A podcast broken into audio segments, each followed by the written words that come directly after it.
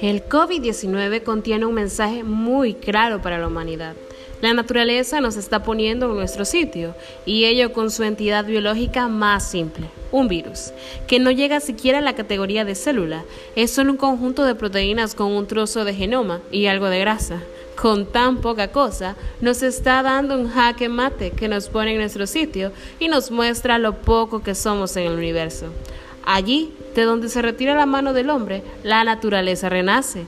Esta es la conclusión que puede extraerse del confinamiento por el COVID-19 una pandemia que representa una auténtica tragedia humana y económica, pero que ha abierto también un paréntesis en la destrucción del planeta en el que todos vivimos.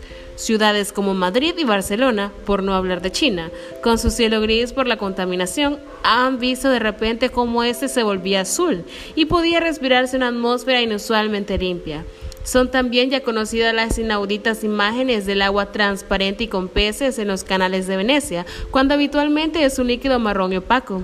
Hay enades y aves marinas paseando por las calles de ciudades costeras y las playas de Valencia, Ibiza, Vigo o Asturias, que ya estarían bastante concurridas a esas alturas del año, se muestran desiertas sin turistas y con el aspecto de una costa salvaje, poblada solo por gaviotas y otras aves marinas.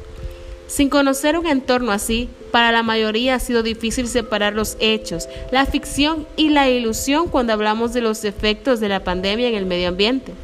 Los científicos nos hablan de una reducción del 50% en la mala calidad del aire en dos de las ciudades más contaminadas de India, Bombay y Delhi.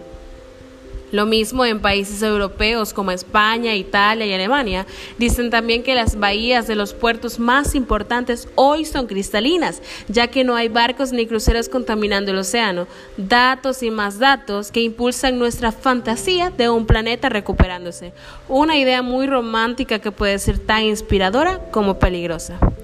Claramente se han aventurado a pasear por calles desiertas, sin embargo, esto no significa que la naturaleza se esté recuperando. No hay ningún signo basado en la ciencia para afirmar que una coyuntura como esta produce alguna recuperación del planeta. Los procesos sociales y ecológicos son procesos lentos. Hay quienes creen que la naturaleza estaría mejor sin nosotros y aprovechan la coyuntura para argumentar en su favor. En realidad, estas posturas detonan más un odio por el ser humano que por amor a la naturaleza. La realidad es que la naturaleza hoy nos necesita tanto como nosotros a ella. Sin nuestra acción climática, la naturaleza en un periodo muy corto no será la misma. En efecto, en nuestra ausencia han ocurrido varios retrocesos en materia ambiental, por lo que decir que el planeta se está recuperando es totalmente ingenuo y oculta realidades más preocupantes. Por ejemplo, mientras unos contemplan especies endémicas por Twitter, otros siguen traficándolas en Colombia. Desde que empezó la cuarentena el pasado 19 de marzo hasta la Semana Santa, las autoridades ambientales incautaron más de 2.000 animales silvestres según la Asociación de Corporaciones Autónomas y Regionales de Desarrollo Sostenible, sin importar que ese tráfico ilegal y consumo de fauna silvestre fue el detonante del virus que hoy tiene en medio al planeta paralizado. Pero no es todo. A principios de abril, la Agencia de Protección Ambiental, EPA, por sus siglas en inglés, emitió una suspensión radical de la aplicación de las leyes ambientales y les dijo a las compañías que no necesitarían cumplir con los estándares ambientales durante el brote del coronavirus.